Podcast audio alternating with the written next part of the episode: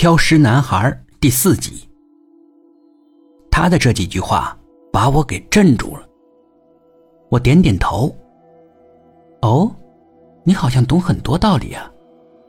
但是有些话心里面知道就好了，不要说出来，知道吗？哼，我才不会跟糊涂人说的，也不会和那些管理者说的。以后不要再议论什么管理者，知道吗？他没有回答。我决定换个方向进攻。你也是生在这样的富裕家庭的，所以可以这么任性的活着。但不是所有人都像你这么幸运的。你去看看那些穷苦的孩子吧，你该好好珍惜现在自己所拥有的，而不是任性的挥霍。你不用教育我，你还没有资格，你还是个没开窍的糊涂蛋呢。不过你有实录，前世还积了修行，这辈子可别把前世积累的都糟蹋了啊！什么前世？你这是跟谁学的歪理论呀？学神话电视剧呀？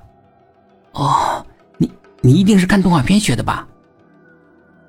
他根本没有回答我的问题，而是自言自语：“哎，我前世修行那么高，还是不成。这辈子偏偏投胎到这一户人家，哎，怕这辈子也要白活一世了。”你生在这样的富贵家庭还抱怨？这户人家发的是不义之财，他家所有的财都是灾，全都是业，我不能碰一点点。如果我碰了，我就会前功尽弃了，连前世的修行都毁了。所以我的元神过来后，我就再也没有吃他家一口饭，没再花他家一分钱。你以为我愿意去捡垃圾呀？一斤垃圾才卖几毛钱，你以为我愿意吃垃圾堆里的东西啊？我是实在没办法。我早就注意到了，他家的客厅供了三尊很大的金像，原来这家是有宗教信仰的，肯定这个孩子被他父母影响了，所以从小也信这一套。我看了看那三尊金像，你也信这个对吧？所以才说出那么多歪理来。我才不信呢，那三个是邪物占据的，是这户人家主动招惹来的，我懒得管，随他们怎么弄吧。